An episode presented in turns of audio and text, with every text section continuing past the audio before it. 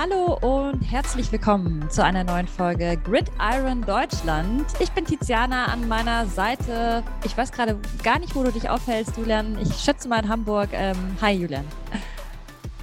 Hi Tiziana, äh, und nee, du liegst falsch an dieser Stelle. Ich bin, ich habe mich unserem dem, dem, Spielort etwas genähert und bin jetzt in Mainz. Ah, ja. Das heißt, ich saß gestern mit inklusive Verspätung mit der Deutschen Bahn nur solide sieben Stunden im Zug äh, und konnte, ja, konnte dann viel Arbeit schaffen. Ähm, aber genau, jetzt ein bisschen in Mainz hier im, im äh, wie, wie, sagt man, im, im, Kinderzimmer von meiner Freundin sitze ich gerade. Das ist ein ah. idealer Auf, Aufnahmeort. Ja, wir nehmen euch überall mit hin. Mainz, wir hatten auch schon Paris. Also ihr seid immer bei uns an der Seite, an der virtuellen. Ja, wir freuen uns sehr, heute über das Thema Broadcasting zu sprechen. Die Übertragung, wie wird sie aussehen? Wer wird überhaupt vor Ort sein? Wir haben krass coole Gäste. Ich glaube, es ist sogar meine Lieblingsfolge, muss ich tatsächlich sagen. Yes. Ah, wir werden gleich noch mal ein bisschen anteasen, wer dabei ist heute. Wir haben insgesamt drei Gäste. Zwei Interviews werden auf Deutsch stattfinden und eins war auf Englisch, einfach aus dem Grund, weil unser Gast äh, Amerikaner ist. Und ihr kennt ihn alle, aber dazu gleich noch mal mehr. Julian, fangen wir gleich mal mit der Frage an. Übertragung insgesamt in Amerika ist natürlich ein riesengroßes Ding von der NFL, wie viele Leute da involviert sind. Das sind wahrscheinlich pro Spiel Hunderte, wenn nicht sogar Tausende, die da sowohl eben vor Ort im Stadion sind, aber ja auch in der Produktion dann tatsächlich. Was glaubst du, kommt da in München auf uns zu? Naja, also es ist ja erstmal eh spannend, dass wir hier sehr viele verschiedene, ich sag mal, Sender, Stations, wie auch immer du es nennen möchtest, involviert sind. Also am Ende haben wir in Deutschland gleich schon The Zone und RAN, die übertragen werden. Dann wird es in den USA natürlich übertragen. Also ich denke, es wird einfach im Game Pass zu sehen sein. Und dann wird es wahrscheinlich auch irgendwo noch, ähm, weiß jetzt nicht, ob ich weiß jetzt gar nicht, ähm, wo das dann jeweils lokal dann übertragen wird, ob es dann irgendwie Fox oder irgendwas anderes ist, ESPN oder so. Ähm, aber allein dadurch hast du ja eine ziemlich große Breite überhaupt schon an verschiedenen Sendern, die dann ja auch alle ihr, ihr On-Air-Talent dahin schicken werden wahrscheinlich. Ne? Das ist ja auch ein großes Ding. Wir haben das ja in den letzten Jahren dann auch mal wieder in London gesehen, dass äh, da auch irgendwie Podcast-Crews von NFL.com da irgendwie vor Ort sind und, ähm, und so weiter und so fort. Und alleine das ist ja schon irgendwie heftig, weil gerade auch im Stadion dann irgendwie zu gucken, okay, wer muss da eigentlich alles Platz finden? Das sind ja auch, die wollen ja auch irgendwie alle vor Ort dann irgendwie einen coolen Spot da haben. Äh, und es ist nicht wie in Deutschland, wenn jetzt ein Fußballspiel ist, ja, dann, ich sag mal, wenn Sky überträgt, dann hat Sky den einen Spot da, irgendwie zum Beispiel am Spielfeldrand, wenn die da irgendwie so stehen. Ja, aber wenn das jetzt halt gleich irgendwie vier Crews oder sowas sind, das ist natürlich dann irgendwie mehr. Ähm, und da geht es dann schon los mit diesen ganzen kleinen organisatorischen Dingen, die, die, die, ähm, die sie da bewerkstelligen müssen. Plus für die Amerikaner natürlich auch so eine Sache.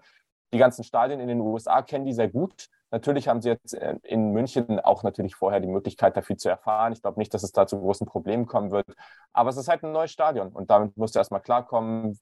Wir kennen das auch aus dem US-Sport oder aus der NFL. Der, der Winkel, mit dem man das Spiel beobachtet oder das Spiel sieht, ist ja auch in jedem Stadion unterschiedlich. Manchmal ist es besser, manchmal schlechter. Äh, und all diese Dinge werden dann sicherlich nochmal neu sein äh, bei dem Spiel in der Allianz Arena.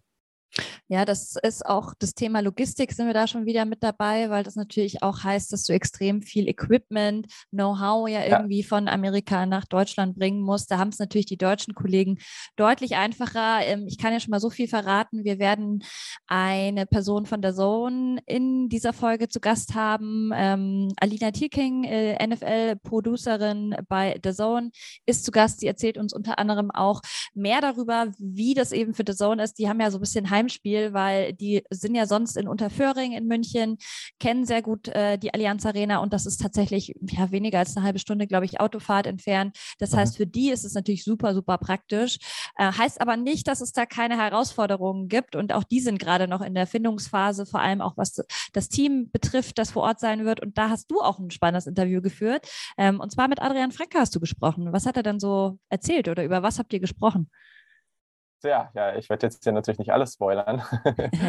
Aber genau, also da haben wir auch noch mal ein bisschen darüber gesprochen, ne, was das jetzt eigentlich ähm, für, für dieses Spiel bedeutet, was das auch jetzt noch mal an, an Neuigkeiten für ihn als, als Kommentator oder als Experte in so einem Spiel mitbringt. Ähm, denke da auch noch mal ganz, ganz spannende Einblicke, was das jetzt vielleicht auch noch mal. Ich glaube gar nicht, dass es so anders sein wird für ihn als, als Experte im Vergleich zu anderen Spielen, ne? aber ähm, da haben wir dann natürlich auch noch mal gerade auch noch mal ein bisschen über diese Rechtevergabe gesprochen, ähm, weil das Interview auch aufgenommen wurde, kurz nachdem die Rechte vergeben wurden. Deswegen war es da auch alles recht frisch. Aber ja, also ich glaube, da gibt es, da haben wir eine ganz coole, ganz cooles Zweiergespann, weil wir einmal den Experten haben, der dann wirklich kommentiert äh, und, und dann natürlich die Producerin, ähm, die da alle die ganzen Strippen im, im Hintergrund zieht. Äh, sehr, sehr cool auf jeden Fall.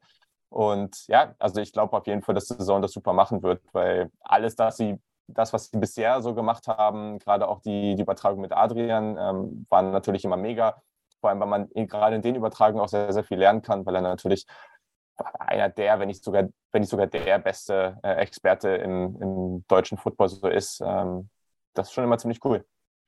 Ja, total. Und für die ist es ja schon äh, die erste richtige Live-Übertragung, weil die hatten zwar zum Super Bowl in ihrem eigenen Studio schon mal ähm, so einen ganzen Abend dann gestaltet, aber die sind ja sonst nie vor Ort. Und das ist, hat Alina dann eben auch ganz gut erzählt, ähm, was das jetzt heißt im Vorfeld für sie, weil es ja eben jetzt ein komplett äh, neuer Plan sozusagen gemacht werden muss, äh, Fahrplan.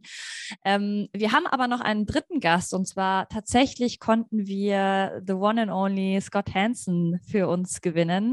Ähm, was für mich ein absoluter Fangirl-Moment war. Ich sage das jetzt so und klar, wir sind beide in dem Feld tätig, wir haben beide unsere Podcasts, aber ich finde, bisschen Fan darf man auch sein und ich schaue einfach jede Woche Red Zone und dass wir ihn wirklich in die Show gekriegt haben, das ist absolut genial.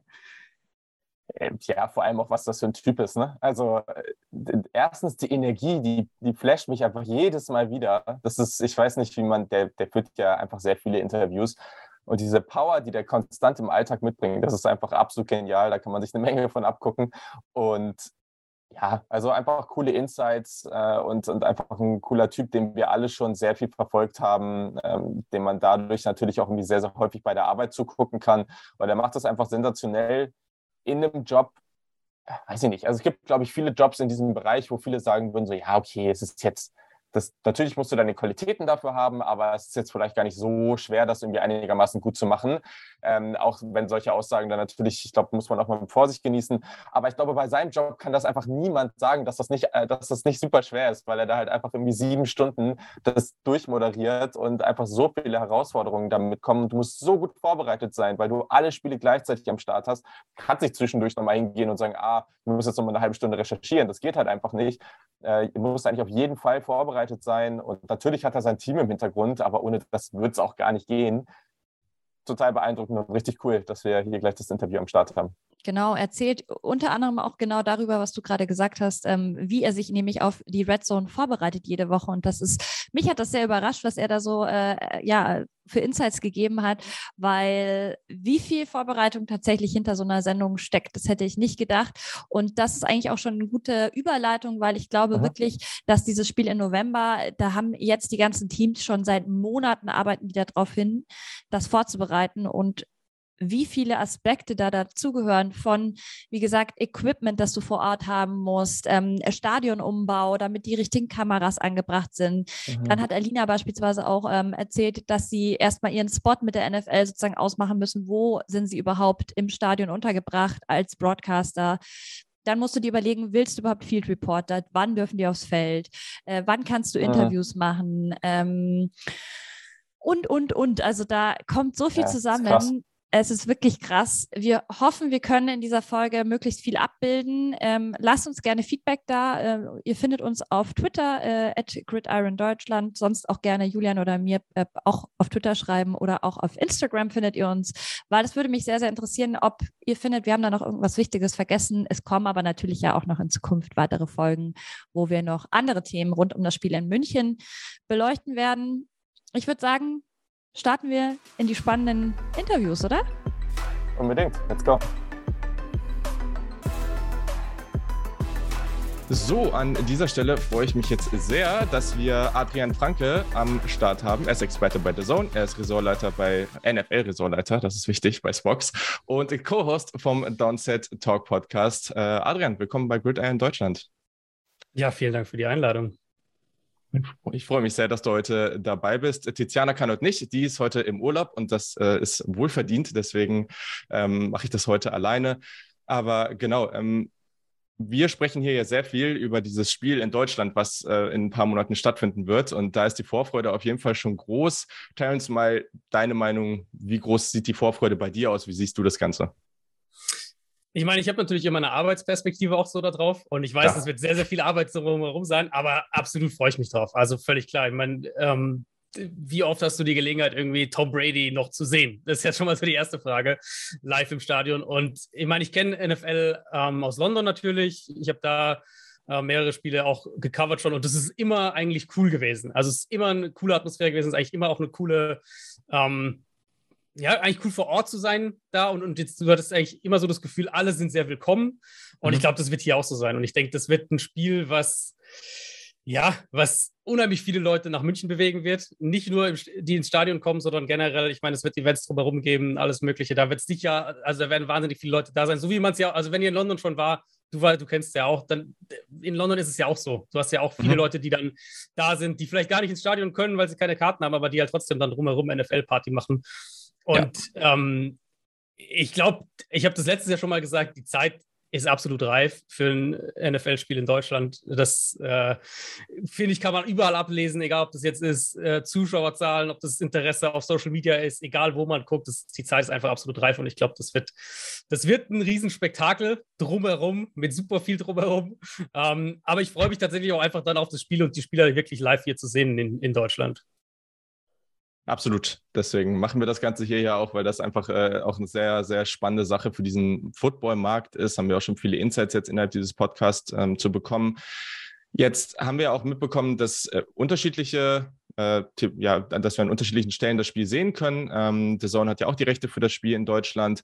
Ähm, weißt du da irgendwie, was da jetzt drumherum geplant ist oder wie, wie da so die, die weitere, der das weitere Vorgehen so ist? Also ich kann doch nicht, nicht so wahnsinnig viel sagen, weil ich weiß, dass der Zone das Spiel hat seit, lass mich überlegen, vier Tagen, glaube ich, oder so. Das heißt, es ist euch doch gar nicht, ist noch relativ frisch. Es wird sicher wahnsinnig viel drumherum geben. Ähm, ich bin mir sicher, dass es da Events auch drumherum geben wird und dass es mhm. auch ähm, zusätzliche, keine Ahnung, sagen wir, was weiß ich, zusätzliche Formate in irgendeinem, irgendwie nochmal vielleicht eine ein extra Podcast, eine extra Show, was auch immer, aber dass da auf jeden Fall drumherum geben wird. Aber Details kann ich wirklich noch nicht sagen, weil es ja. ist für mich wirklich auch noch, äh, also gar nicht, weil ich es nicht will, sondern es ist echt noch so frisch, dass ich es noch nicht weiß, tatsächlich. Ja, voll, absolut. Aber jetzt haben wir ja auch in den letzten Tagen diese ganze Bombe einschlagen gesehen um die ganzen TV-Rechte. Ähm, da ist ja für The Zone auch noch wieder, ja, eigentlich ein cooles Paket bei rausgekommen, wie man das jetzt gesehen hat kannst du uns ja vielleicht noch mal ein bisschen was zu erzählen und deinen Eindruck auch von dem Ganzen, ähm, wie du das jetzt aufgenommen hast. Ähm, mhm. Ja, also ist ja für The Zone, wie gesagt, ich, ich glaube bis 2026 jetzt ähm, ja schon, schon ganz cool und auch eine gewisse Konstanz, die da jetzt reinkommt. Ja, ja voll. Ich glaube, ich glaube, die, die Endzone, die deutsche Konferenz, ist da mhm. auch wirklich ein tragendes Element mittlerweile einfach geworden, ähm, die letztes Jahr super gut angenommen wurde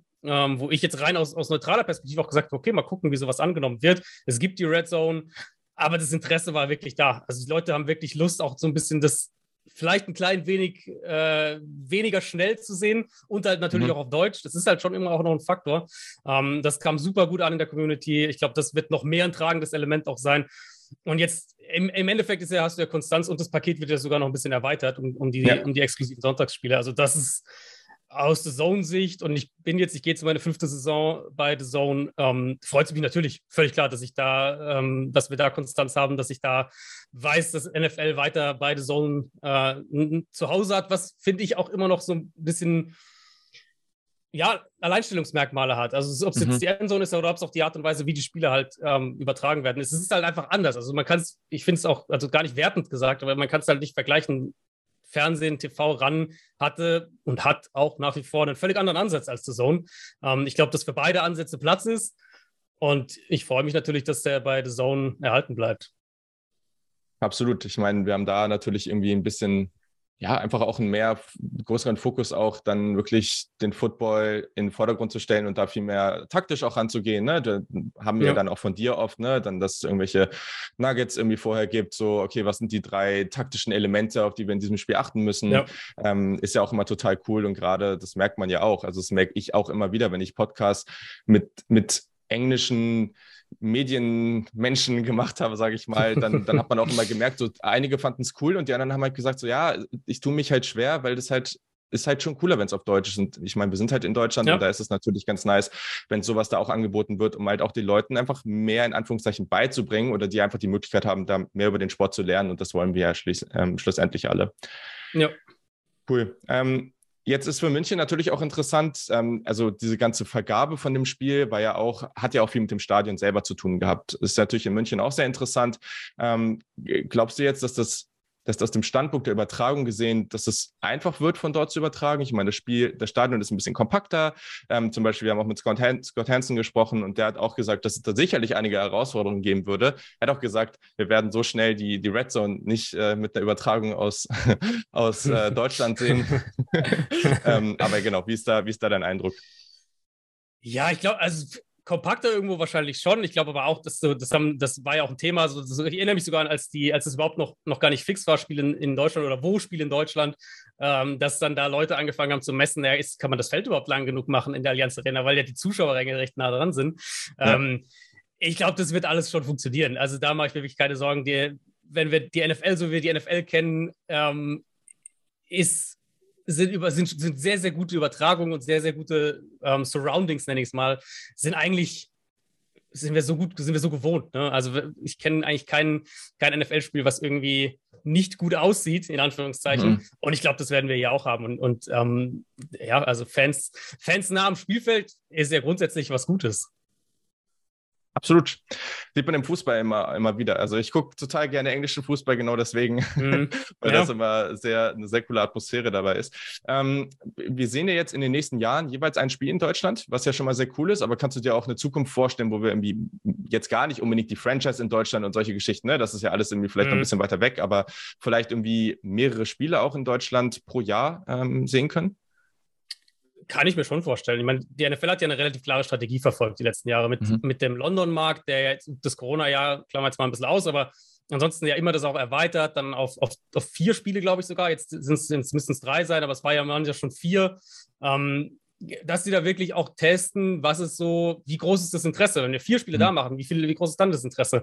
Und ich glaube, in Deutschland diese, diese erste, ähm, diese erste Ticket-Eröffnung ähm, und ich weiß ja, was waren es, irgendwie 700, 800.000 Leute in, in der Warteschlange. Ja, genau. Ich, die NFL plant immer groß, aber ich weiß nicht, ob sie das erwartet haben. Ähm, und das wird wahrscheinlich auch ein, also das kann auch ein Antrieb dann sein, zu sagen, hey, wenn das Interesse so riesig ist, wenn wir, wenn wir eine Dreiviertelmillion Leute in das Stadion hätten packen können, vielleicht bietet dann sich doch doch ein zweites Spiel auch an, wenn diese erste, dieser erste Run jetzt durch ist und jetzt diese ersten Spiele in, in München und Frankfurt jeweils dann ähm, hatten. Ich glaube, vier Jahre ist jetzt der äh, Vertrag, mhm. glaube ich, wenn ich es richtig im Kopf habe. Mhm. Ähm, genau, dass du dann eben sagst, ey, Deutschland, zwei Spiele, das wäre locker machbar, das Interesse ist da, warum nicht? Also das kann ich mir schon gut vorstellen. Ja, ich meine, Dr. Alexander Steinfort hat hier auch gesagt und angeblich nach den Infos von Ticketmaster hätten sie bis zu drei Millionen Tickets verkaufen können. Keine Ahnung, wie viel da jetzt. Ne? Ja. Ich meine, klar, sicherlich werden solche Zahlen dann gerne auch mal ein bisschen gepusht, damit es irgendwie äh, ein bisschen mhm. verrückter klingt, aber es war auf jeden Fall sehr viel mehr, als da reingepasst hätten. Also ja. ich glaube, das, ja. das, äh, darauf können wir uns einigen. Ja, voll. Ähm, vielleicht ein ganz kleines bisschen außerhalb des heutigen Themenblocks, so als vorletzte Frage, aber wir haben jetzt innerhalb von diesem Podcast auch viel mit, mit ähm, Spielern gesprochen, auch viel mit ähm, Spielern, die mal durchs International Pathway Program gegangen sind. Und es gibt ja da schon viele Möglichkeiten für internationale Prospects. Ne? Du hast das äh, Pathway Program, du hast natürlich College, ganz Standard, und das haben ja einige auch beides gemacht. Wie siehst du da zukünftig so die Entwicklung, auch den Impact von internationalen Spielern? Also, ich meine, das sehen wir in einigen anderen US-Sportligen ja auch. Ne? Da sind dann auf einmal ja Europäer oder einfach generell internationale Spieler mhm. schon viele einfach absolute Superstars. Hast du das Gefühl, dass die NFL da auch hinkommen kann, dass sie sich schon auf dem Weg dahin bewegt? Oder ist es mehr so ein, so ein Ding, nee, die NFL ist da eigentlich zu traditionell unterwegs und das mhm. ist sehr unrealistisch? Die große Frage ist wahrscheinlich, kriegst du Spieler auf den Superstar-Positionen? Ne? Weil mhm. also nehmen wir mal ein Beispiel, Jordan Mailata bei den Eagles, der ja durch das Programm auch gegangen ist, ist ein richtig guter Left Tackle, aber richtig gute Left Tackles sind selten die Cover Superstars äh, im, im, Football, das wissen wir auch. Das ja. heißt, die Frage ist ja letztlich, kriegst du vielleicht mal einen Quarterback, der aus Deutschland, England, wo auch immer herkommt, oder kriegst du vielleicht mal einen, einen Superstar uh, Wide Receiver, sowas in der Richtung. Ich will das auf keinen Fall ausschließen. Also man sieht ja wirklich, wie die NFL da auch dran bleibt. Jetzt haben wir dieses Jahr wieder diese, diese International Combine die Anfang mhm. Oktober in London wieder ist. Ich glaube, 40, über 40 Spieler, 44 oder sowas mhm. aus 13 Ländern, ähm, die da mitmachen. Also richtig, richtig breit auch aufgestellt. Und daraus füttert sich ja dann wieder die nächste Runde fürs Pathway-Programm, letztlich unterm Strich. Mm, mhm. Und für diese Spieler hat es ja mehrere Effekte. Also zum einen, klar, du hast die Chance, wenn du in dem Programm bist, mehrere Jahre, ähm, ich glaube drei Jahre darfst du insgesamt in dem Programm sein und diesen Sonderkaderplatz haben für ein Team, einfach in NFL-Umständen zu arbeiten, zu gucken, okay, was, was, was machen die eigentlich hier jeden Tag und, und dich dann an diesen tägliche, diese tägliche Routine, die einfach so ein bisschen einzuverleiben. Ähm, mhm. Ähm, und dann hast du die Chance, logischerweise zu spielen. Und wir haben jetzt mehrere Erfolgsstories gehabt. Jakob Johnson natürlich auch äh, aus, aus deutscher Sicht. Es gibt diese Erfolgsstories jetzt, die also mittlerweile fast, würde ich sagen, schon, schon häufiger vorkommt, dass wirklich Spieler aus dem Programm rauskommen und Starter werden in der NFL, als ich das vor, vor drei, vier Jahren noch gedacht hätte. Ähm, also wir haben zum, zum einen diesen Weg und dann aber auch die Spieler, die dann zurückkommen vielleicht in ihre Länder, weil es vielleicht nicht gereicht hat in der NFL, mhm.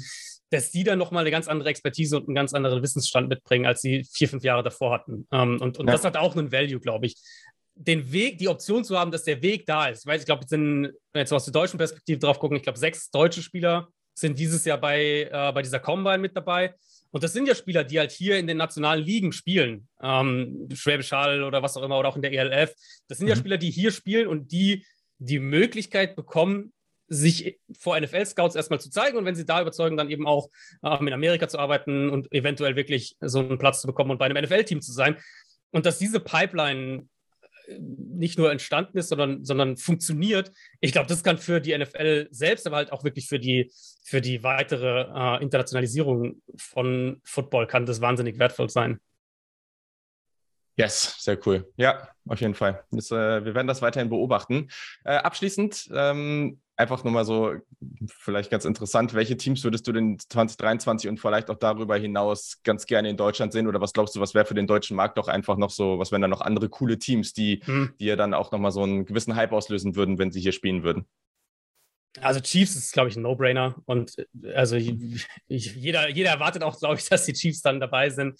Ähm, da ist es halt einfach ein Team, was wo wir auch merken, dass sie versuchen, im deutschen Markt Fuß zu fassen. Ähm, ähnlich wie bei den Patriots ja auch. Patriots haben wir das mhm. auch schon mehrfach gemerkt, die ja bewusst auch wirklich gucken, okay, wie können wir in diesen Markt reinkommen, wie können wir da unser Standing verbessern.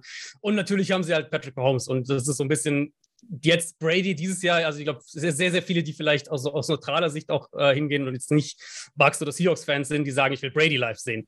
Ähm, und, und Mahomes ist ja so ein ähnlicher Faktor. Mhm. Und das andere Team, wo ich sagen würde, vielleicht ist es nächstes Jahr dann, wär, wäre dann so ein bisschen der Brady-Faktor auch mit drin und haben schon eine sehr große Fanbase. Hier sind die Packers mit, mit Aaron Rodgers. Ähm, wahrscheinlich, ja. eher unwahrscheinlich, weil sie, glaube ich, die Spieler dieses Jahr in London. Heißt, ich schätze, äh, das, ist, das wird vielleicht ein Traum bleiben, aber das sind halt so zwei Teams, Chiefs und, und Packers, solange Aaron Rodgers noch spielt, die, glaube ich, eine sehr, sehr große äh, Gruppe an Menschen anziehen würden. Mal schauen, was uns da erwartet. Ja, perfekt. Dann vielen Dank, dass du am Start warst. Hat mich sehr gefreut und viel Erfolg für die Saison. Sehr gerne. Vielen Dank. Ich freue mich sehr. Ich habe heute Alina Thielking zu Gast. Sie ist Producerin bei The Zone, ist zuständig für die NFL und sie wird jetzt mit mir ein bisschen sprechen über das Spiel in München natürlich. Hi Alina, schön, dass du da bist. Hi Tiziane, danke euch für die Einladung. Ich freue mich sehr. Ja, wir freuen uns auch sehr. Also, du bist ja Producerin für die NFL zuständig bei The Zone. Und als Producerin ist natürlich dein Jobtitel auch so ein bisschen ähm, Organisation, Planung. Äh, normalerweise machst du ja die Endzone bei The Zone. Ähm, jetzt ist aber das Spiel in, in München ja das erste Spiel, das ihr live übertragen werdet.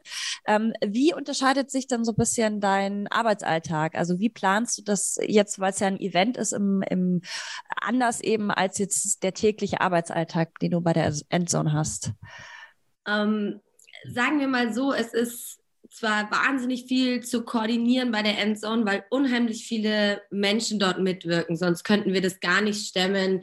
Allein schon, wenn wir 13 Spiele an so einem Sonntag haben, über den ganzen, über die ganze Sendung verteilt, brauchst du ja auch 13 Kommentatoren. Wenn du das mhm. auf 18 Wochen hochrechnest, klar sind es nicht immer 13, aber du kannst es dir vorstellen, es ist einfach unheimlich viel Handling mit Terminen, mit Menschen. Dazu kommt natürlich noch die technische Komponente. Dadurch, dass wir das aber alles in-house machen, habe ich irgendwie meine ganze Crew die ganze Zeit um mich rum und ähm, es ist auch so, Gott, man darf es gar nicht so sagen, aber es hat sich natürlich jetzt nach Jahr 1 schon auch so ein bisschen Routine eingestellt, was ähm, erschreckend, aber auch sehr schön ist auf eine Art und Weise, dass man nicht über alles nachdenkt. Ich wollte gerade sagen, ist doch eigentlich was Positives, oder? Wenn man einfach auch merkt, manche Arbeitsabläufe haben sich bewährt. 100 Prozent. Ich bin auch krass glücklich darüber ähm, im Grunde, weil es natürlich mein Leben auch äh, sehr erleichtert. Ich war etwas irritiert, weil letztes Jahr um die Zeit war es immer noch so wahnsinnig stressig und so wahnsinnig viel mhm. klappt es und Sorge und so. Und dieses Jahr ist irgendwie schon so, uh, ja, es, läuft alles ganz gut. Da können aber dann schnell auch mal Fehler passieren. Deswegen ähm, trotzdem immer Push bleiben. Aber ähm, ich würde sagen, nach dem Jahr 1 sind wir jetzt super cool in Jahr 2 gestartet und eben die Abläufe sind einfach ein bisschen geregelter. Jeder weiß, wo er Stellschrauben zu drehen hat. Ähm, man kann sich auch mehr noch mehr auf inhaltliches Feedback konzentrieren und was auch eben zu meinem, zu meinem Job gehört. Und jetzt anzufangen zu sagen, was können wir besser machen? Was ist die Weiterentwicklung? Wo sind wir vielleicht im letzten Jahr ähm, noch ein bisschen hinterhergehinkt? Ähm, das sind gerade so die Aufgaben, was die Endzone dann, dann im konkreten Ding. Und dieses Spiel in München ist natürlich für mich jetzt unheimlich cool, weil wir sagen können, wow, wir müssten jetzt nicht irgendwie nach London reisen, mhm. sondern es ist halt wirklich vor der Haustür. Also ja. von Zone weg fährst du 20 Minuten dem Auto und stehst eigentlich in der Allianz Arena gefühlt, was natürlich total schön ist. Und ähm, wir haben uns äh, jetzt auch, es war lange ja ein riesen Hin und Her, ein riesen Geheimnis drum, wer ähm, das Finale übertragen darf. Ich bin sehr froh, dass wir es auch übertragen dürfen. Ich finde es aber auch super, dass auch ähm, ProSieben übertragen wird, weil ähm, ich denke, sowohl die als auch wir haben es uns verdient, an diesem historischen ersten Spiel in Deutschland irgendwie teilzunehmen und jedem so, jeder so seinen eigenen Stempel auch ein bisschen auf das Spiel raufzudrücken oder auf diese Produktion raufzudrücken. Mhm. Ähm, genau, und äh, für mich ist es aber eben, wie du gesagt hast, was ganz Neues, weil ich jetzt noch nicht die Möglichkeit hatte, direkt vor der Haustür ein NFL-Spiel zu produzieren. Und ähm, wir haben uns auch entschieden, dass wir im Stadion vor Ort sein werden mhm. mit unserer Crew. Habe ich so auch als Producerin in dem Sinne noch nicht gemacht. Beim Handball waren wir vor Ort jetzt mhm. in Köln beim Final Four, aber ist natürlich jetzt in dem Sinne nicht ganz vergleichbar. Nee, das stimmt. Also gerade auch so der Medienrummel ist ja extrem und auch die Aufmerksamkeit überhaupt von der ganzen Football-Szene. Äh, alle schauen äh, sehr, sehr gebannt irgendwie nach München. Wie weit seid ihr denn tatsächlich schon in der Planung? Also so viel können wir verraten. Das sind noch ein paar Wochen bis zum Spiel, während wir dieses Gespräch hier aufzeichnen. Ähm, wo steht ihr gerade? Äh, wir stehen jetzt aktuell an einem Punkt, ähm, wo wir sowohl mit der LFL wichtige organisatorische Dinge geklärt haben, weil wir sind eben ja auch Rookies und ähm, wir kennen zwar die Allianz Arena sehr, sehr gut von der Firma her, unsere Produktionsabteilung in- und auswendig sogar, weil wir natürlich bei den Bayern jetzt die letzten Jahre schon diverse Broadcasts ähm, gemacht haben, sowohl Bundesliga als auch Champions League und trotzdem ist alles anders. So. Mhm. Dementsprechend ähm, gab es da diverse technische Dinge zu klären. Was ist uns möglich? Was dürfen wir überhaupt? Ähm, wie sieht uns auch die NFL dort ähm, im Stadion und ähm, haben uns auch eben mit dem Host-Broadcaster ähm, beziehungsweise umsetzenden Firma jetzt schon abgesprochen und ähm, gehen jetzt gerade in eine Personalplanung, wie wir aufgestellt sein wollen. Ähm, aber wir werden versuchen, der The Zone-Linie insofern treu zu bleiben und auch dort ein Look and Feel ähm, hin, hin, hinzubekommen in der NFL, wie es The Zone-Zuschauer bei uns auch gewohnt sind, was sie zum Beispiel in der Fußballübertragung sehen. Mhm. Habt ihr schon oder kannst du schon irgendwelche Namen nennen, auf die wir uns vielleicht freuen dürfen? Also wir haben ja auch Adrian Franke im Podcast zu Gast. Ist er vielleicht jemand, den man da sehen könnte? Äh, ich denke, mit Adrian äh, liegst du jetzt nicht so falsch, ähm, aber äh, weitere ähm, Namen möchte ich jetzt noch nicht sagen, weil wir einfach das Team noch nicht 100% finalisiert, finalisiert haben. Wir haben ähm, mal gesprochen, wir haben auch intern gesprochen. Ist ja dann nicht immer auch nur meine Entscheidung, sondern ähm, auf das Spiel, wie du gesagt hast, schaut jeder und es geht ja dann teilweise auch die Stufe höher und höher. Aber ähm, ich denke, dass wir in den nächsten ein bis zwei Wochen ein fixes mhm. Team haben werden. Und äh, ich denke aber, ihr werdet alle nicht enttäuscht sein, weil ähm, wir werden auf jeden Fall mit einer NFL-Crew gehen, die jeder schon mal irgendwie bei uns im Broadcast gesehen hat. Ja, cool. Okay, dann kann man jetzt sich schon ein bisschen was drunter vorstellen. Worauf können sich denn sonst so die Zuschauerinnen freuen? Ähm, auch da wollen wir der The Zone-Linie treu bleiben. Es geht uns ums Spiel. Wir wollen erzählen. Wir wollen zwar auch unseren, wir haben ja auch unheimlich viele Fußballfans bei uns auf der Plattform, eben mhm. weil wir Bundesliga und Champions League auch in unserem Rechte-Paket haben. Und ich glaube, dass die natürlich auch irgendwie neugierig sein werden. So, boah, Spiel in Deutschland, ähm, voll viel Aufmerksamkeit, Tom Brady ist da. Ähm, wir wollen auch denen zeigen, wieso dieser Sport, den wir schon so lieben und den viele bei uns schon so lieben, wieso dieser Sport so geil ist und ihn noch einen Ticken näher bringen, wollen aber natürlich auch über ähm, tiefe Analysen schauen, wie dieses Matchup aufgebaut sein wird mhm. und auf was jeder von den Zuschauern draußen wo er darauf achten kann und schauen kann, hey, was sind die Key-Matchups? Wie, ähm, wie könnte sowohl Tampa Bay als auch die Seahawks ähm, dieses Spiel angehen, um den Gegner zu schlagen? Und ähm, wie ist vielleicht auch die Situation für die Teams drumherum? Diese haben auch noch nicht in Deutschland gespielt. Ist es was anderes oder sind die so, mir doch egal, ob ich jetzt an die West Coast 1000 Stunden jette oder nach Deutschland 1000 Stunden jette, so. Ja. Ähm, auch da wollen wir natürlich versuchen, für euch so nah wie möglich dabei zu sein. Von Ankunft bis Kickoff wollen wir euch ähm, so gut wie möglich informieren.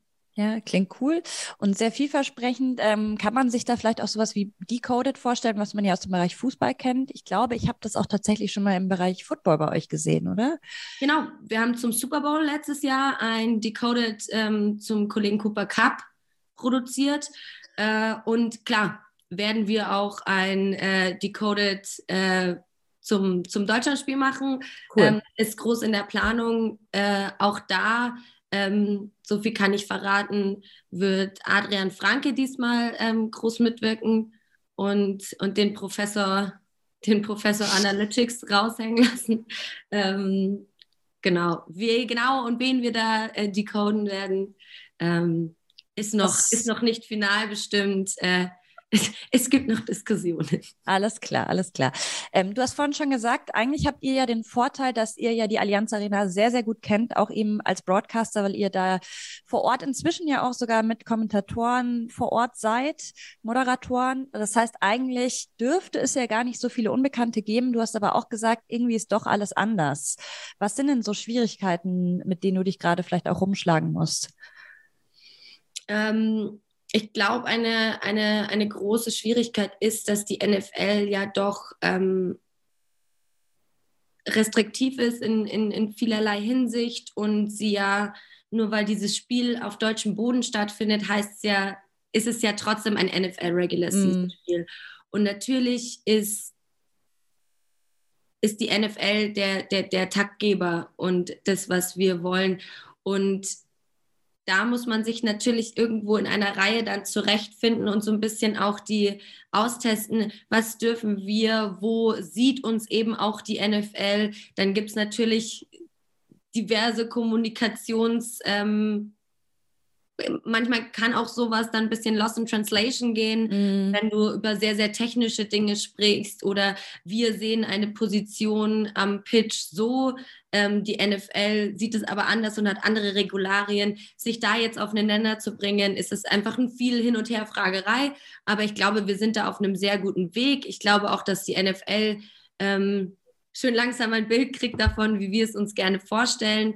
Ähm, ich weiß nicht, ihr kennt vielleicht wahrscheinlich unseren Broadcast eben auch. Es ist jetzt nicht klassisch, dass wir da ein Riesenstudio aufbauen ja. mit fancy ähm, mit fancy äh, Tischen und weiß ich nicht was. Wir sind ja immer sehr clean und sehr, sehr geradlinig aufs Spiel und ähm, so wollen wir eben auch die NFL angehen. Ähm, der Sport steht im Vordergrund, die Spieler stehen im Vordergrund und das wollen wir so auch transportieren. Alles klar. Das heißt, da hast du jetzt eigentlich schon ein paar ganz gute Punkte genannt, wie ihr euch vielleicht auch von der Konkurrenz abheben wollt. Weil klar, ich da, da verrate ich nicht zu viel ran. NFL ist natürlich schon sehr ähm, wie sage ich das jetzt, äh, also sehr großer Fokus auf Entertainment und auch auf die Personen, die das Ganze präsentieren. Ähm, ich kann mir gut vorstellen, dass sie da auch ein fettes Studio aufbauen werden. Ich weiß jetzt nichts. Ähm, wir hatten tatsächlich keiner, keinen von denen äh, hier zu Gast bisher, deswegen ist es jetzt rein spekulativ. Aber ähm, ja, wie du gerade schon gesagt hast, ihr werdet ja jetzt auch langfristig mit der NFL planen, weil im Gegensatz zu RAN habt ihr ja auch die nächsten Deutschlandspiele. Dann kommt aber die Konkurrenz RTL mit dazu ab nächsten Jahr. Ähm, also ist im Grunde egal, wer Konkurrenz ist und ihr sagt einfach, nee, wir wollen uns auf unsere DNA fokussieren und eigentlich ist es egal, wer sonst noch die Rechte hat? Im Grunde sehe ich weder ran noch dann zukünftig RTL so direkt als Konkurrenz, weil dass wir in dem Spiel Free to Air nicht mitspielen können in dem Sinne als, als Pay-TV hinter der Pay-TV-Wall, das ist mhm. uns allen bewusst und das ist auch okay. Ich weiß, ich kann da auch mit Foto und was weiß ich nicht rankommen. Aber ich glaube, das ist ganz wichtig für die NFL, dass wir uns da eben so gut ergänzen. Und ich glaube, ähm, so cool wie RAN das gemacht hat die letzten Jahre und echt meine größten Props, auch ich habe angefangen, über RAN ähm, mhm. Football zu schauen, glaube ich, dass RTL einfach nochmal andere andere Zielgruppen auch ansprechen kann, weil sie einfach die größere, die größere Reichweite noch haben und mhm. den größeren Trichter nochmal aufmachen, was für uns eigentlich ja nur positiv ist, weil vielleicht gibt es Leute, die sagen, hey, ähm, RTL, ich, ich weiß auch nicht, wie RTL es genau machen wird ähm, oder ob sie vielleicht nochmal einen Ticken weiter von vorne anfangen, weil auch die eben noch mehr und neue Audience wahrscheinlich ähm, erreichen möchten. Mhm. Aber je mehr Leute sich für den Football interessieren, in Deutschland generell, was durch RTL hoffentlich ermöglicht wird, desto mehr werden vielleicht auch irgendwann bei uns auf The Zone landen, weil sie sagen, sie wollen das Next, den, das Next Level gehen und nicht ja. Viele Dinge erklärt eben bekommen.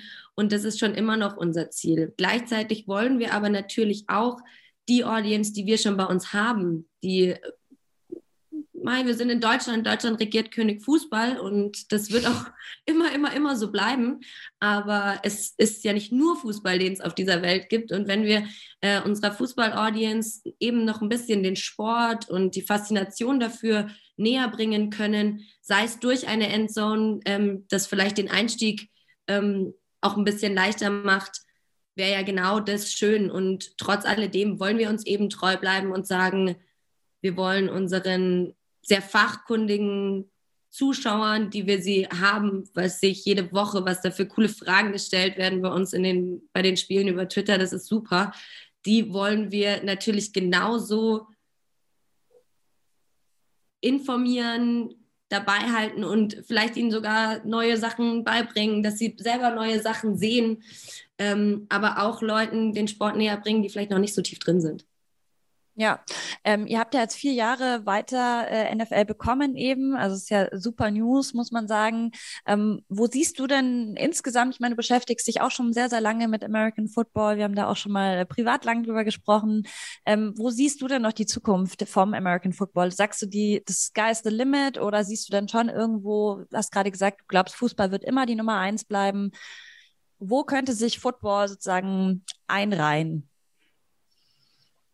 Ähm, also, also ich ehrlicherweise weiß ich nicht, ob ich es auf den ganzen Markt bezogen sehen kann. Was wir sehen, ähm, Football ist ganz klar die Nummer zwei.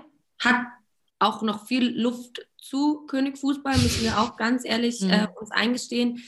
Ich glaube, dass wir die NFL und Football mehr sehen werden und nicht nur sehen werden im Fernsehen oder auf The Zone oder ähm, Richtung Game Pass, sondern sehen werden mit Fanshops, mit Aktivitäten. Allein was ich jetzt alles lese, welche Public Viewings, welche mhm. Fan-Events, welche weiß ich nicht, was alles um dieses eine Spiel in München rum passiert, ist unglaublich.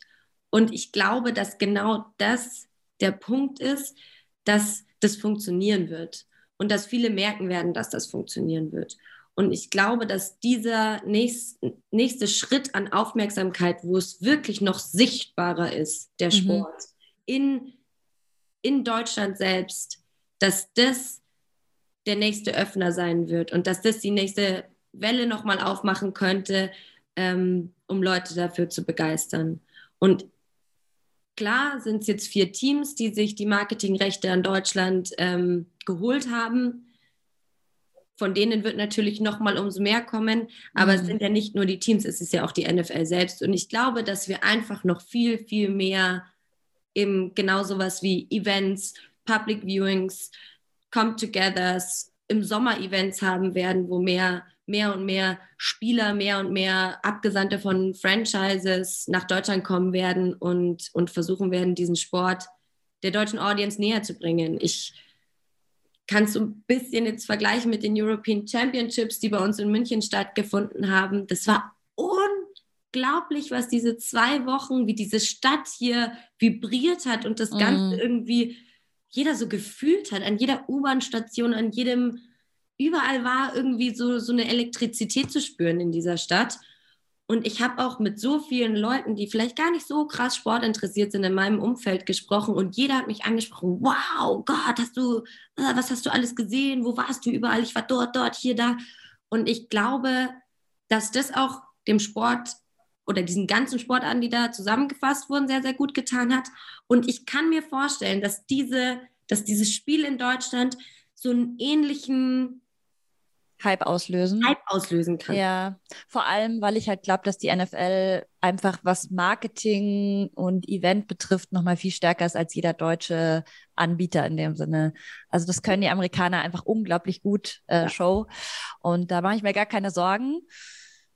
Richtig cool nicht nur auf München bezogen, sondern eben, ja. dass sie auch sagen, in Frankfurt wird es ein Public Viewing geben, hier machen wir noch was, da machen wir noch was. Düsseldorf jetzt als neues Headquarter oder so. Genau, ja. bestimmt wird in Düsseldorf auch noch irgendwie was aus dem Boden gestampft. Die NFL hat halt auch Ressourcen und die werden, die haben Bock, da durch die Decke zu gehen. Und das merkst du mit jeder, mit jeder Faser, was die machen. München ist deren ihr, ihr Zielmarkt und eben nicht nur jetzt gerade, sondern eben langfristig. Wo es dann genau enden wird, finde ich echt schwierig zu sagen. Ich bin ganz klar, Fußball wird immer die Nummer eins sein in Deutschland. Mhm. Da kann die NFL sich biegen und Marketing machen, wie sie will. Sind wir ganz kurz ehrlich. Aber ähm, ganz grundsätzlich glaube ich, dass die NFL einfach eine saukoole Zusatzalternative ist, um, um noch anderen Sport zu sehen und selbst als Zuschauer immer besser zu werden klingt jetzt so doof, aber wenn man nicht irgendwann nur noch auf den Quarterback schaut und schaut, wann kommt der Snap, sondern vorher auch mal kurz sich die Defense anschaut oder welche Receiver-Set spielen sie, wie genau, was könnte passieren und man sich solche Gedanken schon macht, dann macht es halt umso mehr Spaß. Und ich glaube, das ist so eine Entwicklung, die man selber nehmen kann beim Zuschauen einer Sportart. Und das finde ich besonders. Das ist doch das perfekte Schlusswort. Äh, vielen Dank, du hast uns nochmal richtig gehypt jetzt und äh, ganz viel Erfolg für euch, für der Zone, äh, für die Übertragung. Äh, ich mache mir gar keine Sorgen, das wird super und dann sehen wir uns wahrscheinlich in München. Vielen ja, Dank dir. auf jeden Fall. Ähm, wir werden ganz, ganz äh, eine gute Zeit in München haben und da wird ziemlich die Hütte brennen, denke ich. Bis dann. Bis dann, danke. So now we are thrilled to welcome Scott Hansen uh, to the show. Scott, how are you doing? Doing well. Good to be with you. Good to be with you all the way from Los Angeles. That is that is really cool. It's really late here, but we are so excited. Uh, so it wasn't a problem at all to stay up. Um, so, firstly, tell us uh, you've been to Germany this year um, in the off season. So how was that? Did you enjoy your visit? I did. I 100% enjoyed it. In fact, I spent my birthday in Germany. Uh, as nice. part of a little goodwill tour for the NFL, which is obviously sending over the Seahawks and the Buccaneers to play in the regular season. they wanted the red zone guy that everybody you know watches on Sundays in Germany to head on over and kind of see meet with German fans, see some of the German cities, and uh, get get people fired up for the season. So yeah, I was over there in the last week of June. Uh, got to Munich and Frankfurt, and then a couple of different places around Munich as well, uh, just for tourism. And it was a great trip. It was a great trip. Great to see the stadium as well. So it was mm-hmm. fun. Yeah, I can imagine. I, I am from Munich, so uh, I love the city as well. And um, can you tell us a little bit about uh, NFL Red Zone? Obviously, what's the biggest like positive thing about hosting the Red Zone every Sunday?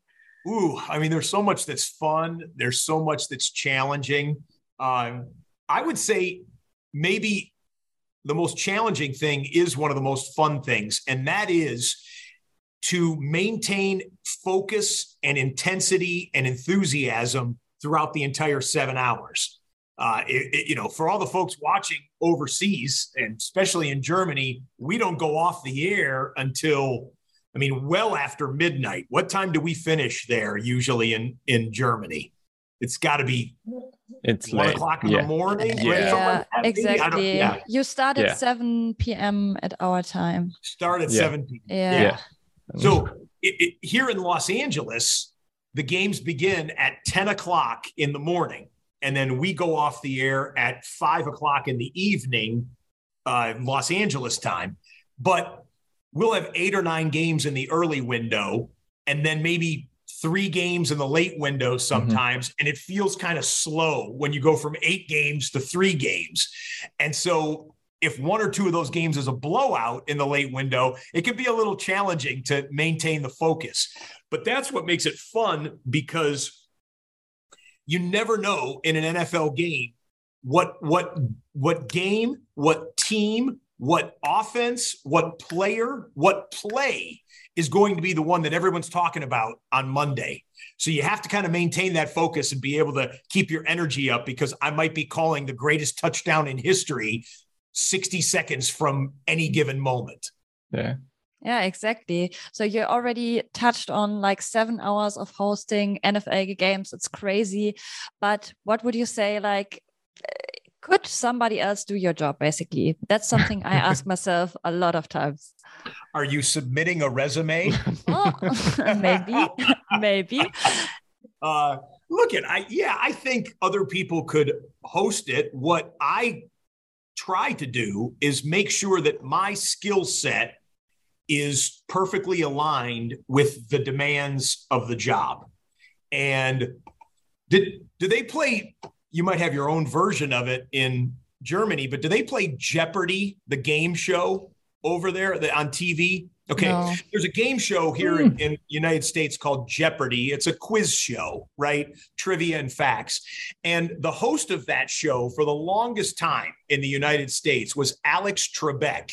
And could other people host the show? Yeah, they could have asked the questions, you know, and quizzed the, the players on the game show. But his skill set married so perfectly with the requirements of the job that Alex Trebek and Jeopardy kind of became synonymous. And that's what I hope is happening over the 13 years that I've hosted NFL Red Zone. Hopefully, the audience loves it, continues to love it, and hopefully, my skills still meet the demands of the job. So, before that, what actually led to you being like the host or was there maybe someone helping you advising you to to become like the perfect person for for that job you know the funny thing there's a little story about that when I was named the host, and it was one of the first shows back in 2009, our first season on the air, and I called up my mom and I said, Mom, you know, I've got this new show. It's, and my mom doesn't really care about football. You know, when I played football, she was always there at every game, but she doesn't really care about it otherwise. But I said, Mom, I, I got this show. You got to watch this show. It's going to be great. It's multitasking, following all these games. So she said, okay, great. You know, I'm happy for So she watched the show. I called her up after the show. I said, Mom, what'd you think? It's pretty cool, huh? She says, Scott, you act like I haven't seen you do this your whole life. and she reminded me when I was a little boy, I used to watch a game in the living room. then I would drag my dad's television from his den, from his home office into the living room so I could have two TVs side by side and have two different games on. Then, if I could get a different game on the radio, this is before satellite TV and before yeah. cable and everything, I would put a game on the radio and then I'd have a magazine and a newspaper sitting on my lap with football stats and stuff on them. So she's like, Scott, you've done this your whole life. I, you know, I, it's just the same. It's just now they're paying you money to do it. And so, yeah, so I think, I think there hasn't been anyone telling me like how, how to do it so much as I love to multitask. And as an example for the audience that's watching this on video, not just listening to my voice, if I can do this real quick, that's my oh. that's my oh. home TV setup right over there. So nice. I have I have five TVs on my media wall. That's a that's a well, we use inches over here in the United States, but that's 75 inch screen, big one in the middle. And I got what that's a replay of the Chargers and Saints preseason game. And then I've got 50 inch TVs on the flank on the outside. And that's what I do. I just watch multiple things on my free time. I'll watch multiple things throughout a day. And I think that helps me to, to host eight, nine games on an NFL Sunday. So I, I, saw a video of you how you prepare for the red zone, um, but I'm sure not everyone in the audience will will know it. Can you take us on the process for like every week? How do you prepare for your show?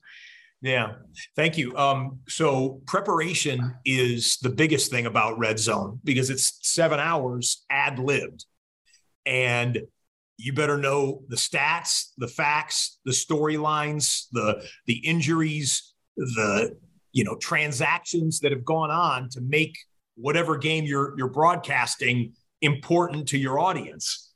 Uh, so I saturate my mind with facts, stats, figures. I think I've got an old one here. Like so, I, I'm I'm an old school guy. I use hard copy paper here still. So like I've got my schedule grid right here. That's every game in the National Football League for the next 18 weeks, you know, and I could quickly access color coded with whether it's a national TV game or whether it's a red zone game.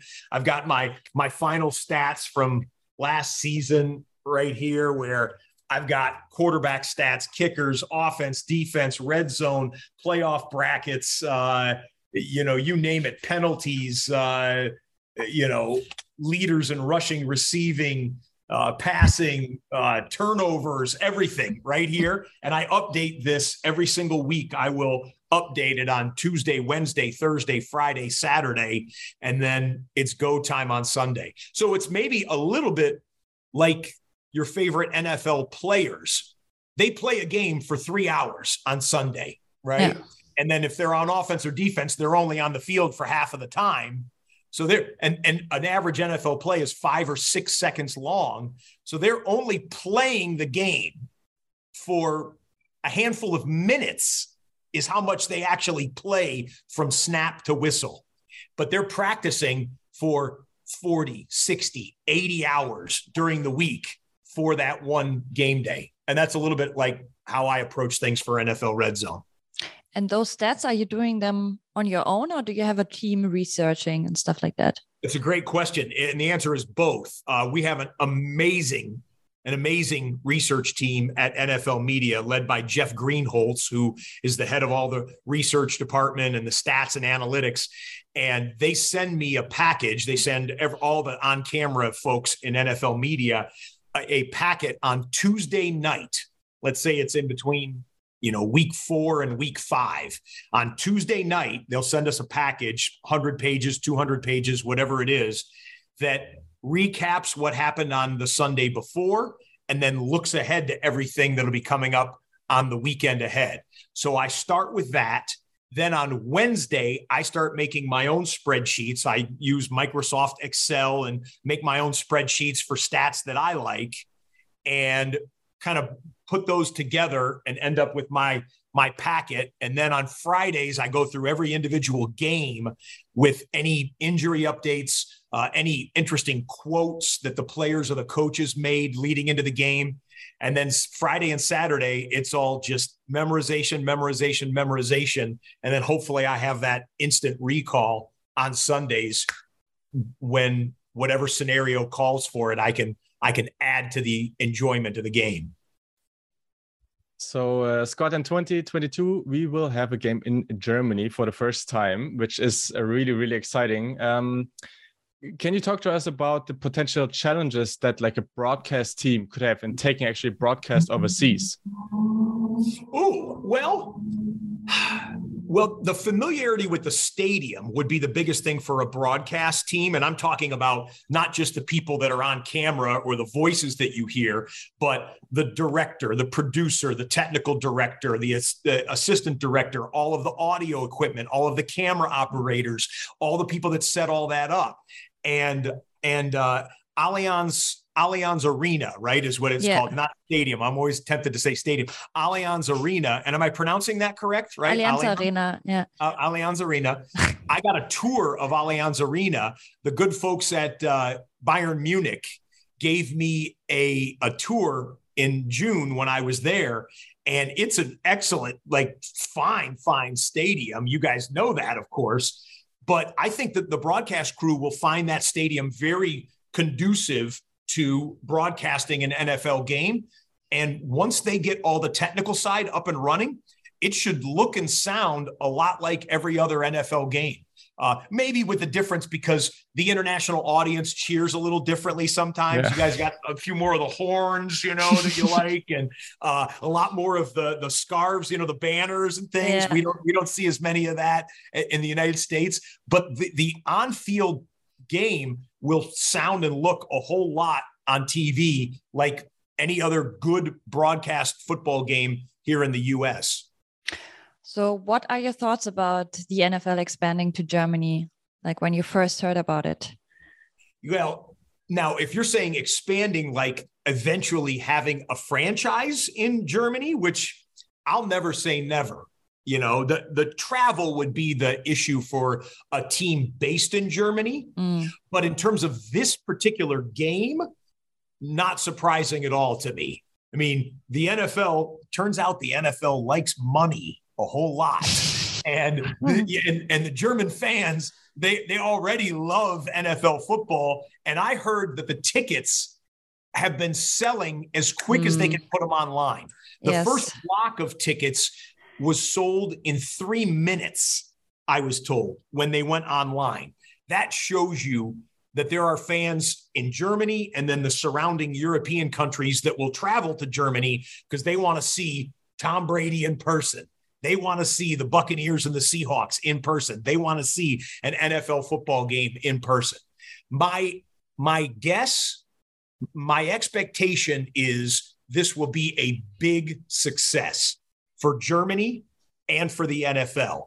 And it would not surprise me at all if after they have this success that this becomes a regular occurrence in Germany the way it is in the UK.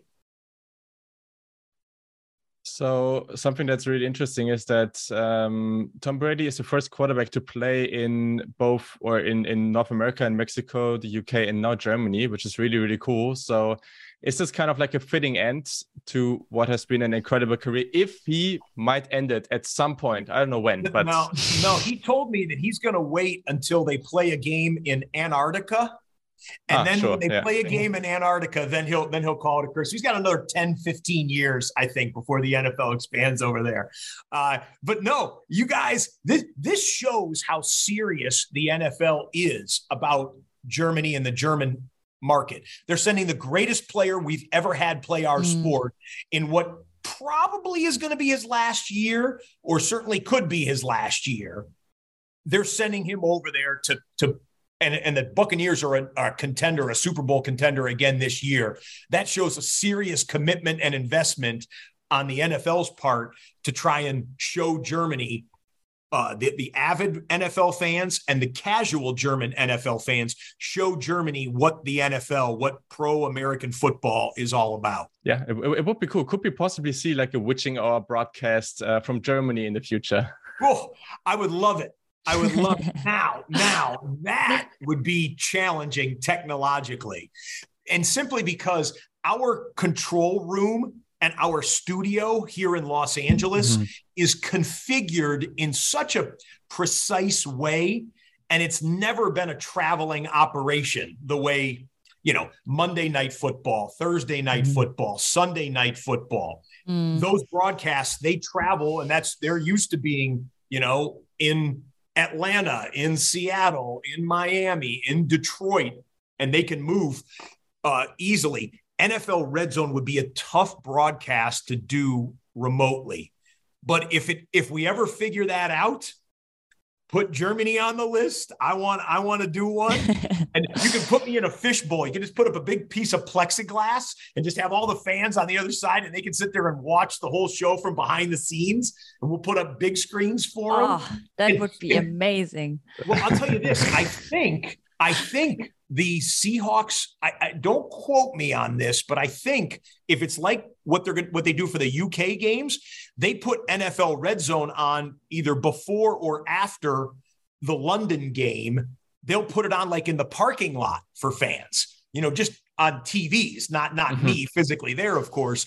But I could see something like that. But if uh, if we could figure it out technologically, oh, I'd love I'd love to do it from from munching even if I could. So oh, yeah. with a with a beer in your hands.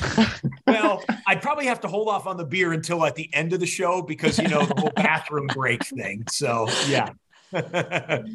so can you already tell us if you will be in Munich or is it still a secret or well, no, I can tell you for this game, unfortunately, I will have to be in studio here in California. So I won't be in person, but I was thrilled to have my first Germany experience here in, in June of 2022. It was great. The German fans were awesome. Uh, they needed more air conditioning in the in the building we were in, but I learned that, and I know it was the hottest summer like in Germany's history yeah. or something like that. So we were sweaty, but we were talking football and we had a great time. And I, I hope to come back someday. Awesome. We are so happy that you came on the show and we spoke to you. And uh, yeah, I think I can speak for every NFL fan. We love you here. We love your voice and um, all the best for the new season. Oh, thank you both so very much. And to all the German fans out there, I know you have to stay up late, mm. but trust me, Uncle Scott will make it worth it because we're going to hit the Octobox and the Witching Hour all wrapped up in seven hours of commercial free football. Oh, I can't wait to say that for real. Yes. Yes. Thank you so much. See you guys. Thank you so much.